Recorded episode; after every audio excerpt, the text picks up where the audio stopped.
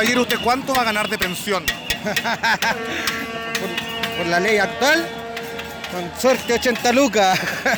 Hola, soy Natalia. Eh, bueno, pedí para estudiar 3 millones, debo ahora 7. Estoy condenada a 15 años para pagar este maldito crédito. Yo no cotizo en la FP, así que yo no tengo pensión y no cotizo porque la FP es una sinvergüenzura. Nos roba a los chilenos y no podemos permitir, y una forma de protestar es no cotizar. ¿Cuánto tú pediste para estudiar y estás pagando 14 hoy día? Eh, mira, cuando empecé, porque la carga va subiendo, ya y cuando empecé era un millón y medio al año. Ya después del cuarto año creo que estaba como en dos millones y algo. Entonces aproximadamente son como 7 millones y medio y, eso se duplicó prácticamente. Y eso se duplicó prácticamente.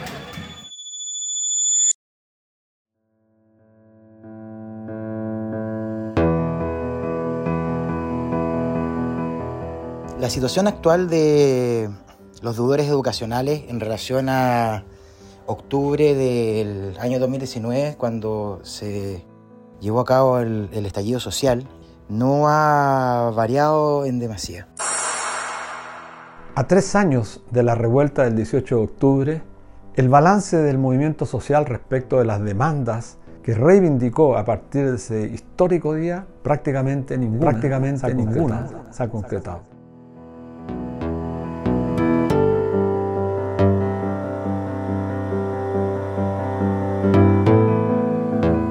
Nada ha cambiado un podcast documental a tres años del estallido social chileno.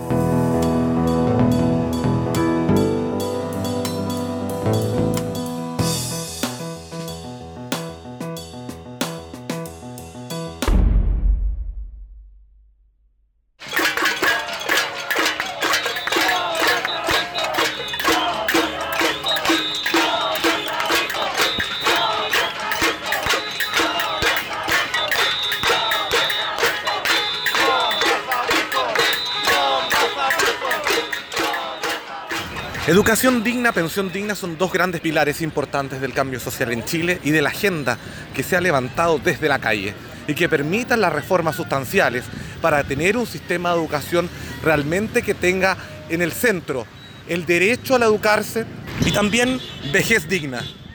¿Cómo garantizar un derecho a vivir dignamente los últimos años de su vida, que responda al trabajo realizado de años y que ese sueldo, que esa pensión sea correspondiente con esos años de trabajo y sobre todo con el sueldo que recibió en su vida activa. ¿Cuánto va a ganar usted de pensión? ¿Cuánto sabe que va a ganar? Mira, según el último prospecto de mi AFP voy a sacar algo así como 176 mil pesos. ¿Qué le parece eso? Una burla, porque llevo 25 años siendo educadora. Entonces, ¿qué? ¿Un milico saca 900 lucas? Después de 25 años y yo no voy a alcanzar a sacar ni el 10% de eso. Es una tremenda burla.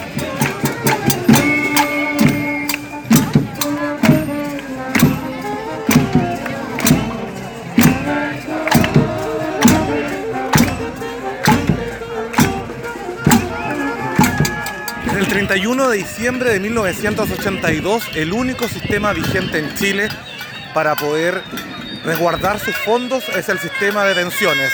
Administradoras de fondos de pensiones que son entidades privadas que administran los ahorros previsionales de los trabajadores y trabajadores chilenos. Previo a este proceso existía el sistema de reparto en Chile, donde cajas de ahorro previsional, de acuerdo a la industria en la cual trabajaba o oficio el trabajador, tenían que imponer, ¿no es cierto?, su previsión en estas cajas, resguardando sus ahorros, para luego recibir, de acuerdo a aquello, su jubilación. Es lo que se conoce como el sistema de reparto.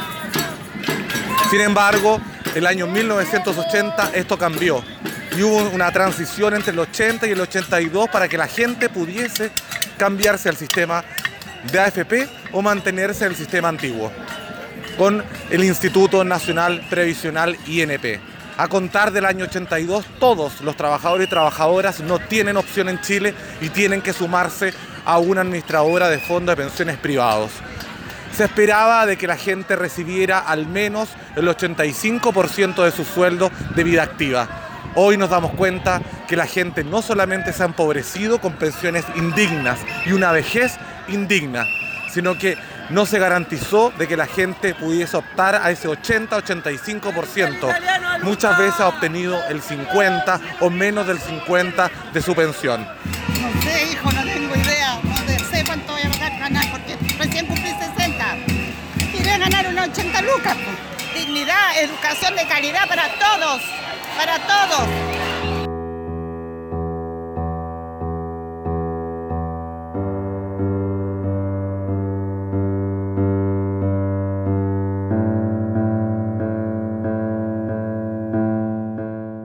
Esto en el contexto de un país donde las pensiones promedio están alrededor de los 230 mil pesos.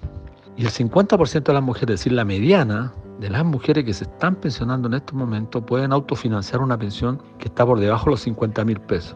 Ocho veces el ingreso mínimo, es decir, un octavo del ingreso mínimo están recibiendo la mitad de las mujeres que se pensionan en nuestro país, lo cual es una crisis absolutamente gravísima. Y de no mediar un cambio estructural en nuestro país, más del 70-75% de las personas van a estar viviendo en la vejez bajo la línea de la pobreza. Y es una perspectiva que ha sido hasta el momento irrefutable. Creo que voy a ganar como 80 lucas, no creo que más, un poquito más, pero como eso. ¿Y qué le parece ese monto que usted va a ganar para vivir? No, no me alcanza para nada. pues. No me alcanza. Así que igual hay que seguir trabajando, pues, no queda otra. ¿Y usted qué edad tiene y sigue trabajando? 59. ¿Y de quién va a depender después? Buscando pega nomás y, y mantenerse solo nomás, pues lo que le pueden ayudar los hijos, de repente a uno si llegara a ser necesario. En caso de alguna enfermedad, no sé, pues como más grave, yo tengo artrosis, igual es una enfermedad bien desagradable porque yo tengo artrosis que es dolorosa y igual de repente hay días que ando súper mal para trabajar.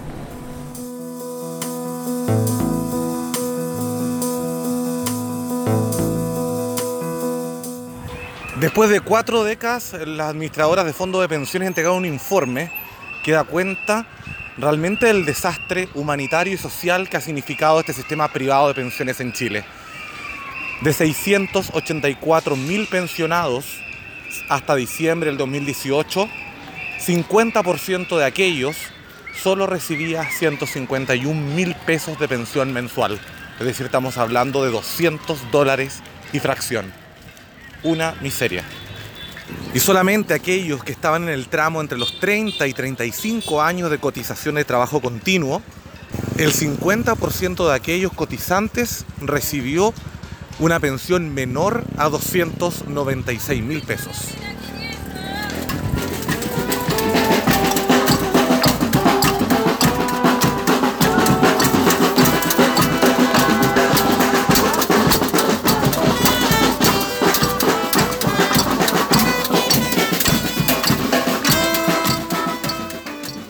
Tanto, a tres años el balance es negativo porque hemos pagado un alto costo, los movimientos sociales de nuestro pueblo ha pagado un alto costo con vida humana, represión, tortura, muerte.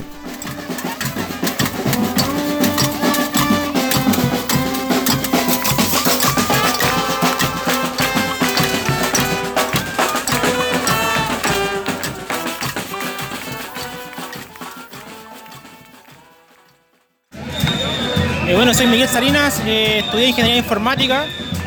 Eh, bueno, y lo que da actualmente son aproximadamente 14 millones. Ya, pago, pago aproximadamente 75 mil pesos mensuales, eso es lo que pago. ¿Y cuánto tú pediste para estudiar y estás pagando 14 hoy día? Eh, mira, cuando empecé, porque la carga va subiendo, ya y cuando empecé era un millón y medio al año. Ya y después del cuarto año creo que estaba como en 2 millones y algo.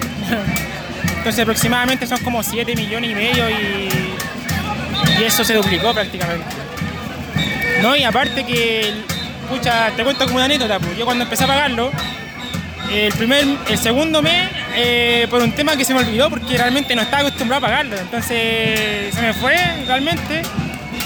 Y cuando le fue a pagar el tercer mes, una cuota me cobraron el doble por atrasarme. O sea, por ejemplo, si tenía que pagar 75 mil pesos, tenía que pagar 150 mil pesos más lo del mes actual, o sea, aproximadamente 215 mil pesos, ¿ya? O 225 mil pesos. Entonces, yo le pregunté a los tipos del banco y, de hecho uno de ellos me dijo que con el tema del CAE es re jodido, que incluso es mejor pedir un crédito de consumo que el CAE. Los tipos tienen más piedad con un crédito de consumo que con un crédito estudiante. Eh, mi nombre es Tamara, yo estudio trabajo social y tengo que pagar 155 mil pesos mensuales por un técnico, porque no es profesional, es profesional es mucho más.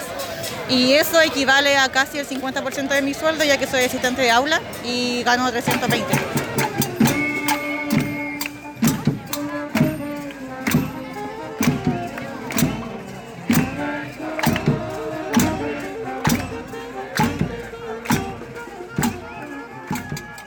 El fin de las deudas de educación yo lo veo cada vez más lejano, más lejano a, la realidad que todos esperamos se pudiese concretar después, no solamente del estallido social, sino de cuando la clase política se señaló comprometer con las consignas eh, de reivindicaciones que se estaban dando en la calle durante este, este periodo. Yo, el documentalista de este podcast, yo debo 10 millones de pesos de chilenos por haber estudiado licenciatura en comunicación social y periodismo en la Universidad de Chile. Son 13 mil dólares que debo por estudiar. Ya pagué 3 millones y medio, casi 4, es decir, aproximadamente entre 4 y 4.500 dólares ya pagué por concepto de interés para que no me embargaran. Y todavía debo 13 mil dólares por estudiar 5 años periodismo en Chile. La educación no es un derecho. La educación no es un derecho.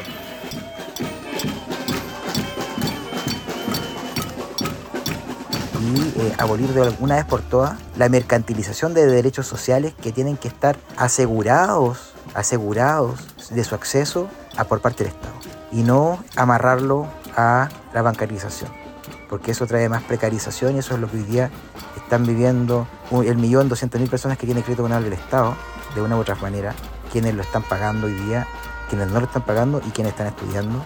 Cerca de 700 mil personas que todavía no les van a empezar a cobrar porque están en pleno estudio y lo van a vivir en algún momento.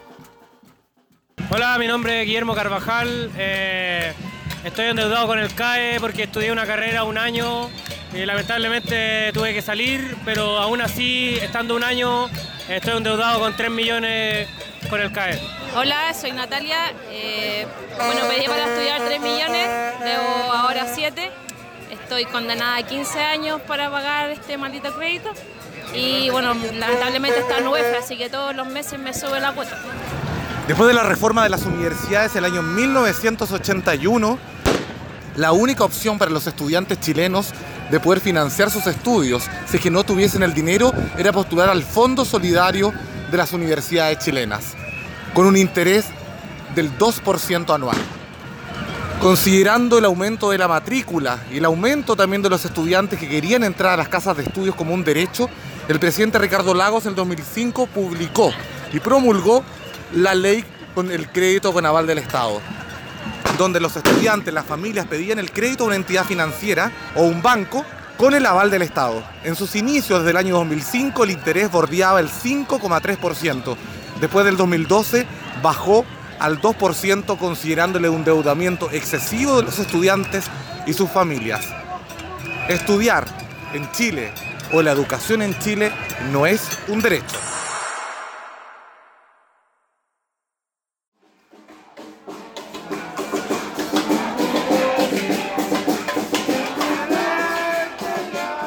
Se sigue, sigue existiendo el crédito canal de Estado, se sigue ofreciendo el crédito canal de Estado todos los años a los niños que entran a la educación superior. El gobierno eh, hace un llamado a que la gente siga pagándole a los bancos una deuda que ellos mismos han señalado en la campaña presidencial es una deuda abusiva. O sea, ¿cómo llamas a que la gente se siga pagando los bancos señalándoles el presidente de que ellos tienen que ser parte de la solución y las soluciones que paguen. De verdad que parece absurdo, una burla. Yo personalmente como activista de temas de abuso educacionales desde el año 2007 cuando me estafaron con la carrera de criminalística en la Universidad Tecnológica Metropolitana, Universidad del Estado, y posteriormente en 2013 cuando empezamos a pelear en contra de las deudas educativas, me siento totalmente traicionado y burlado por Gabriel Boric me siento traicionado y burlado por ex compañeros de izquierda autónoma que hoy día están en el gobierno trabajando porque finalmente resultó ser más fácil vender sus convicciones a seguir peleando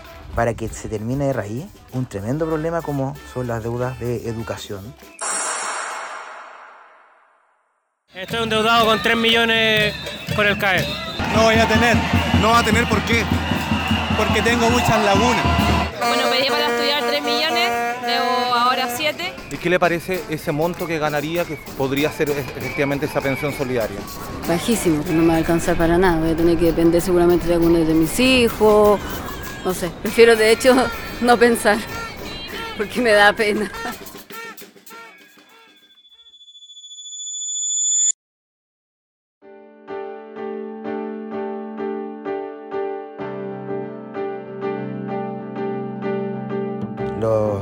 Deudores del Estado, del Corfo y Fondo Solidario, los deudores de la deuda educativa, eh, hoy día ya no están en DICOM. ¿ya? Eso es una diferencia a la, a la situación que existía en octubre del año 2019. Pero sí señalar de que eso es eh, gracias a una ley que, eh, cuyo proyecto avanzó en el Congreso justamente gracias al estallido social porque ese proyecto de ley que se había presentado en el año 2018 y se encontraba durmiendo en el Congreso y que busca que se eliminara y prohibiera los registros comerciales de deudas de educación, tanto del DICOM, SINACOFI, Boletín Comercial, etc. Eh, ese proyecto avanzó justamente porque en ese periodo los parlamentarios se pusieron realmente a trabajar y empezaron a sacar del pantano proyectos de ley que involucraban derechos sociales o involucraban temas que tenían connotación pública de manera rapidísima, presionados justamente por la gente. Las demandas más sentidas de la ciudadanía desde Arica Magallanes, pensiones, salud, educación, la restitución del agua como un derecho fundamental, prácticamente siguen idénticamente a como estaban antes de la revuelta del 18 de octubre.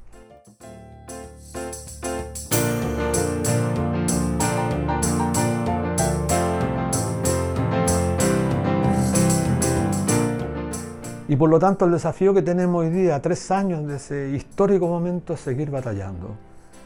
Lo único que ha quedado claro que nada, absolutamente nada, vendrá de la casta política actual. Ni de la derecha, ni de esta izquierda, que ha renunciado a representar, como en el pasado lo hizo, a la clase trabajadora.